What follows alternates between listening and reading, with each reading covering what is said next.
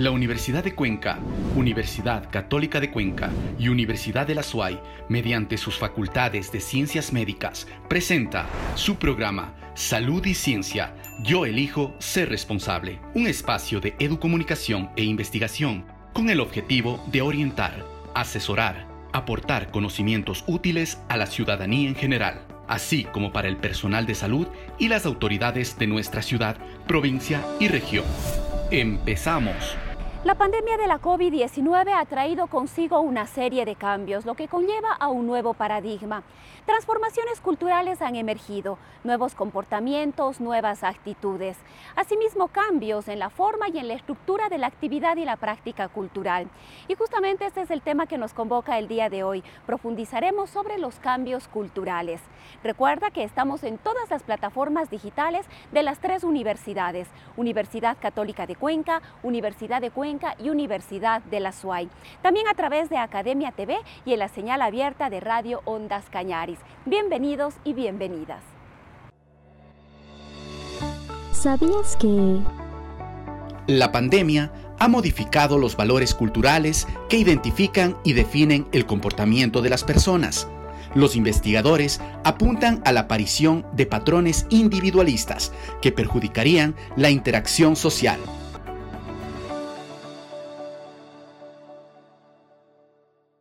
La pandemia ha motivado estilos de vida diferentes. El antropólogo Israel Hidrobo va a profundizar sobre este tema. Le damos paso enseguida a nuestra compañera Lady Romero, quien dialogará con el experto. Buenos días, nos encontramos con Israel Hidrobo, él es investigador del Centro de Etnografía Caleidos. Con él vamos a tratar el tema de los cambios culturales que se han producido por la pandemia. Israel, bienvenido. Buenos días, muchas gracias, un gusto compartir este espacio. Israel, para empezar, hablemos un poquito como de manera general para poner en contexto cuáles son estos cambios culturales que se han producido a raíz de la pandemia. Bueno, son muchos y múltiples áreas. Yo diría que uno importante, solo por hacer mención, tiene que ver con los cambios en las rutinas y las temporalidades humanas. Eh, si hay un elemento antropológico fundamental para el ser humano, es la necesidad de dividir los tiempos, los tiempos, los grandes tiempos y los tiempos cotidianos o ordinarios en espacios o facetas. Es decir, para el ser humano es fundamental distinguir el espacio laboral de su espacio social, de su espacio familiar. Hoy por hoy, eso en un espacio de confinamiento está todo mezclado. Es decir, eh, en, lógicas de teletrabajo, por ejemplo, uno no puede distinguir el espacio de la familia, el espacio social está casi anulado, el espacio laboral está desbordado a todas las horas del día, cosas que antes no, no eran comunes, una reunión a las 7, 8 de la noche, hoy son comunes que un jefe pida algo un fin de semana una reunión un sábado domingo, no, no lo veíamos como, como normal, hoy es parte de nuestra cotidianidad. Es decir, los tiempos se han colapsado y eso, claro, genera un estrés y una angustia enorme porque, una, digamos, el, el, eh, el, sentir que uno llega el viernes y que llega el fin de semana y es un tiempo de descanso, es para el ser humano una, un elemento fundamental. El sentir, por el contrario, que todos los días son iguales, de que no encuentro una diferencia eh, profunda entre, entre un lunes, entre un miércoles o entre un sábado, eso genera un nivel de estrés, de angustia enorme. Hoy, digamos, hemos vivido eh, fiestas raras, un carnaval sin la familia, un carnaval sin jugar con todos los primos, con todos los familiares, navidades restringidas al espacio más íntimo, em, eh, matrimonios, primeras comuniones que no puedan contar con todos los ritos, eh, muertes, velaciones en las cuales no se puede cumplir y sobre todo al inicio de la pandemia que no se pudo velar a los muertos, que no se pudo acompañar a los moribundos todos esos son, eh, digamos, generan tensiones, generan, eh, trastocan, digamos, las lógicas culturales, cotidianas, antropológicas del ser humano. Y todo eso hemos visto que se ha colapsado en estos últimos tiempos. La pandemia no solo que no ha sido este fenómeno homogéneo como muchos pensaban que puede pasarle a cualquiera, sino más bien ha, ha marcado las diferencias sociales, geopolíticas, lo vemos ahora con el asunto de la vacuna, ¿no? Es decir, cómo eh, la vacuna es un asunto geopolítico en la medida de que los países poderosos han logrado, eh, digamos, eh, abastecerse lo suficiente, digamos, y, las campañas de vacunación son masivas, y en países más bien em, del tercer mundo, en vías de desarrollo, como quieran llamar, ha sido más bien a cuentagotas y un poco a la saga de ver qué pasa en otros lados. En fin, es un fenómeno muy complejo y diferenciado siempre. Lo peligroso que sería que estas, que estas medidas un poco excepcionales, en un contexto excepcional como es el contexto de la pandemia, eh, terminen siendo medidas más bien, terminen siendo la regla, vaya, que la excepción se convierte en la regla. Y eso es un peligro real en el sentido de que para muchas personas no solo no ha sido un problema el asunto del teletrabajo, sino más bien se ha visto como positivo. Muchos sectores productivos, por ejemplo, están viendo de que ah, eh, ha sido un buen negocio el teletrabajo y que por lo tanto después de la pandemia, cuando esto pase, ojalá pronto, no habría necesidad de volver a sus ritmos anteriores, por varias razones. Porque, por ejemplo, eh, digamos, muchas empresas se han ahorrado en infraestructura, se ahorran en espacios, en arriendos. Muchos de los, de los medios que, eran, que estaban, digamos, que, que tenían que proveer las empresas a sus trabajadores, la computadora, los servicios básicos ya no están pagando y los empleados son los que tienen que ocupar sus computadoras, pagar su internet, pagar sus servicios básicos. Hay una lógica de explotación y de sobreexplotación, es decir, las personas en muchos casos trabajan más, a veces se les paga menos. Entonces, en muchos sentidos, en términos de negocio, es un buen negocio el asunto del, del teletrabajo y no me extraña que muchas eh, que muchas empresas estén pensando en, en, migrar para siempre a lógicas virtuales. Lo que me asusta aún más es que muchos eh, centros educativos y muchas estén pensando en algo parecido, lo que a mí me parecería un despropósito total. La educación es mucho más que una formación. La educación tiene que ver con el contacto, con el intercambio, con las lógicas humanas, con las lógicas más eh, emotivas del contacto humano. Hay otra vez y sigue siendo presente, aunque ha pasado tanto tiempo, las premisas freirianas, cuando Paulo Freire decía, nadie educa a nadie, nadie se educa solo, nos educamos en comunidad. Eso es fundamental. Entonces, pensar que la educación puede soportarse solamente por medios virtuales no solo es un eh, eh, error, sino es una trampa enorme. Y claro, esto aplica no solo para la educación, sino para todos los ámbitos sociales. El COVID es un fenómeno social, es un fenómeno económico, es un fenómeno político, geopolítico y es un fenómeno cultural. Por lo tanto, eh, si no se toman medidas integrales, si no se piensa la integralidad del asunto, cualquier medida que se tome en términos médicos, por ejemplo, será insuficiente, porque hay muchos otros factores que están eh, íntimamente vinculados con el asunto del, del COVID. Preocupa lógicas que apuntan, por ejemplo, hacia el individualismo, la, pregunta que me hacía es que es importante decir cómo cambian las lógicas de lo cotidiano y cómo cambian antropológicamente nuestra cotidianidad. Muchas áreas que otrora eran un fenómeno o eran una, eh, digamos, eh, significaban un contexto más bien social, de sociabilización, hoy han sido desplazadas sola al hecho individual del disfrute. La experiencia que tenemos de lo cotidiano es cada vez más individual. Estamos sentados frente a una computadora, frente a una computadora trabajamos, nos perdemos de eso era, que era tan rico que es el contacto con nuestros compañeros, el poder salir a tomarse un café y conversar en ese momento, el poder compartir, eso, eso tiene una riqueza enorme. Hoy estamos trabajando frente a una computadora, quizás produciendo más, pero volviendo experiencias que otrora eran experiencias de comunión en experiencias individuales. Y eso, por supuesto, tiene un costo enorme que tiene que ver, digamos, con, una, con volvernos más individualistas. Creo que algunas cosas han llegado para quedarse, la exposición tecnológica, por ejemplo, que peligrosamente también se está volviendo un fetiche. Eh, pero también hay otras cosas que extrañamos un montón y que apenas podamos estaremos dispuestos a volver, los abrazos, el intercambio familiar, los almuerzos o las, o las comidas con la familia, sobre todo porque aquí las redes familiares, el contacto familiar, digo aquí en Latinoamérica en general, es muy importante, en otros lugares es menos, pero aquí eso tiene una importancia muy cultural, muy importante yo creo que eso volverá pronto. Los artistas y el arte como tal, ¿cómo le ves? ¿Tienen ellos alguna eh, oportunidad, por decirlo así, de, retomar sus actividades, de potenciar sus actividades y de qué manera lo podrían hacer?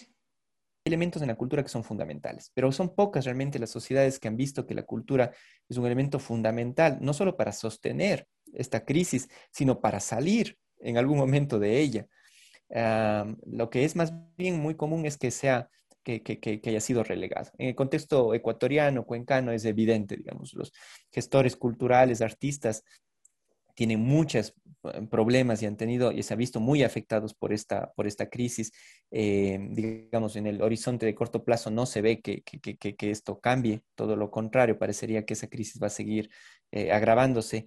Y, y, sin embargo, nos hace falta tanto, digamos, justamente en condiciones como la que vivimos, reconfortar el alma, que, que, tiene que ver realmente con las expresiones culturales, si se quiere, pero pensando también en la cultura como, digamos, desde una perspectiva más ah, amplia, digamos, no solamente como las artes o las bellas artes, sino como lo que tiene que ver con el deporte, con el ocio, con la cotidianidad, con, con, con la sociabilidad, etcétera, etcétera. Israel, hablar un poquito de los valores que se han visto afectados, cuáles podrían haber sido estos y cuáles se han potenciado, si es que algunos se han potenciado. Por un lado, pudiera haber una conciencia humana realmente de la fragilidad humana, realmente de la necesidad del equilibrio ecológico. Pudiera ser una, o sea, podría tocarnos, digamos, en la conciencia, decir, bueno, esto puede estar o, debe ser, debemos pensar en nuevas lógicas de convivencia, en lógicas más sustentables de, de, vivir, pero también puede ser una vuelta, digamos, un retroceso a lo más oscuro del ser humano, a sus egoísmos, a su individualismo. Eso está por verse. El, avance, la eclosión de, ideas eh, protofascistas o fascistas directamente, que uno hubiera pensado que están sepultadas en el basurero de la historia, son parte también de contextos en los que, eh, digamos, son, se suman, digamos, a un contexto de crisis como el que estamos viviendo, que es una crisis sin duda sistémica, muchos lo plantean desde hace mucho tiempo atrás. Entonces, es difícil saber cómo se resuelva esto. Uno intenta ser positivo y pensar, digamos, de que, de que yo, yo, yo, pienso, por ejemplo, en la, en la famosa novela de, de, de, Camus, La peste, ¿no? que ha sido una novela tan leída y tan analizada en el contexto en que vivimos. Es decir, cuando él habla de todos esos, cuando se ve que en épocas de crisis los seres humanos son capaces de, lo, de, de sacar lo peor de sí, al final del día siempre hay esperanza y al final del día dice, bueno, no, pero los seres humanos, de todas maneras, hay algo en el fondo, digamos, que nos permite o que nos impulsa a la solidaridad, al, vivir en sociedad, al tratar de rescatar eh, la belleza y la convivencia. Yo espero que sea así. Universidad Católica de Cuenca, en coordinador con el gestor social Luca Payanca, viene desarrollando una serie de acciones en favor de la colectividad. Una de ellas es el apoyo a las personas adultas mayores para que puedan cumplir con su registro en la plataforma del Ministerio de Salud Pública y acceder a una cita para la vacuna. La Universidad Católica de Cuenca, en rueda de prensa, presentó un nuevo proyecto a través de la vinculación con la sociedad y Luca Payanca. Hemos cerrado esta importante alianza también eh, con la Universidad eh, Católica de Cuenca. Es una alianza muy importante porque muchos saben que nosotros nos ocupamos eh, ya hace tiempo de apoyar a las personas más vulnerables de la ciudad y de la parte rural de la ciudad, de las personas que más lo necesitan. Se dio a conocer los proyectos que se llevan a cabo con las carreras de tecnologías de la información y la comunicación. Aquellos que más tienen es el momento que deben dar.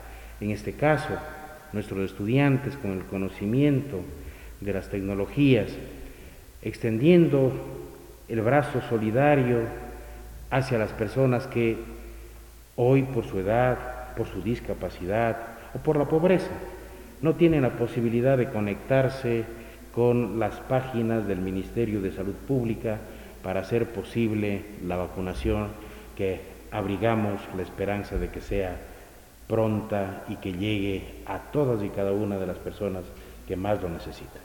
Las actividades que realizan son registro de adultos mayores para vacunación de la COVID-19 y manejo de sistemas informáticos nacionales para levantamiento de la información. Empezamos ya en el proceso del registro de los adultos mayores para el COVID en las zonas rurales. La Unidad Académica de Tecnologías de la Información y la Comunicación, conjuntamente con sus estudiantes, sus laboratorios, ha procedido a subir la información a los sistemas o a la plataforma del gobierno. Estos proyectos son trabajados conjuntamente con los estudiantes a través de sus prácticas preprofesionales y vinculación con la sociedad.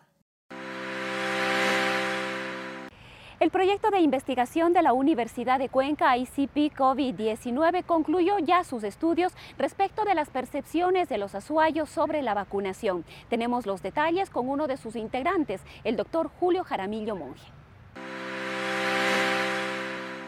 Los primeros resultados eh, se orientaron a conocer eh, o, a, o, hacernos una idea del conocimiento que tiene la población sobre las vacunas sobre posibles obstáculos que puedan haber para tener un proceso de vacunación exitoso y de la mano de esto, pues, conocer la aceptabilidad que tiene la vacuna. E, esos fueron, en síntesis, los tres objetivos específicos que se habían planteado. Entonces, ¿qué hemos observado?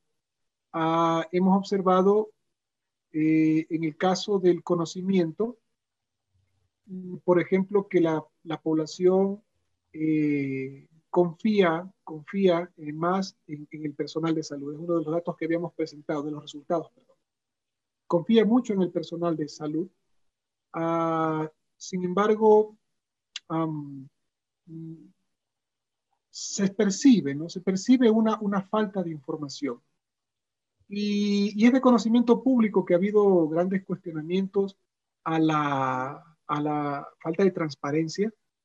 Y sin embargo, y sin embargo, las personas han manifestado, según la investigación nuestra, que hay confianza en el personal de salud, ¿no? entiéndase ahí las personas que atienden directamente a, un usuario. Esto nos parece interesante porque si hay esa confianza y se requiere información, eh, ahí tendríamos eh, quizás las fuentes a las que deberíamos recurrir para informar a la población. Eh, por otro lado, eh, hemos preguntado también si las personas consideran que hay una vacuna que sea eficaz. La mayoría de personas manifiestan que sí, que creen que hay una vacuna eh, y que es posible prevenir la enfermedad. Pero hay una parte de la población consultada que si bien es minoritaria, pero, pero está ahí, que en cambio no creen que la enfermedad se pueda prevenir, no creen que haya vacuna eficaz. Y cuando preguntamos si las personas estarían dispuestas a recibir una vacuna, planteamos eh, varias alternativas, ¿no? Si la vacuna tuviera una efectividad de al menos el 50, de al menos el 75, del 95, y bueno, el resultado es, es eh, inversamente proporcional, eh, perdón, es proporcional mientras la efectividad sea mayor, pues hay mayor eh, manifestación de la gente que está dispuesta a aceptarla. Tips y consejos. El aislamiento ha provocado en los niños tristeza, confusión, estrés y enojo. Para sobrellevar esta situación, los expertos recomiendan a sus cuidadores establecer horarios para las actividades escolares, recreación y correcto uso del tiempo libre.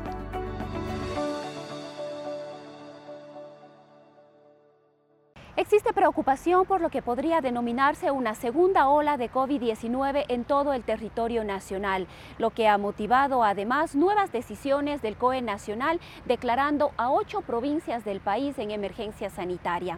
Tenemos el análisis de las cifras como cada semana con el doctor Fray Martínez. Le damos paso a nuestra compañera Jessica Buccelli. Muy buenos días, Rosana y amigos televidentes y radioescuchas. Así es, nos encontramos un domingo más con el doctor Fray Martínez Reyes, quien hará un análisis de la COVID-19 en la provincia de La Suay. Doctor Fray, bienvenido. Bienvenidos a la sección donde analizamos la información sobre la COVID-19 en la provincia de La Suay, algunos datos en la zona 6 y también en el país.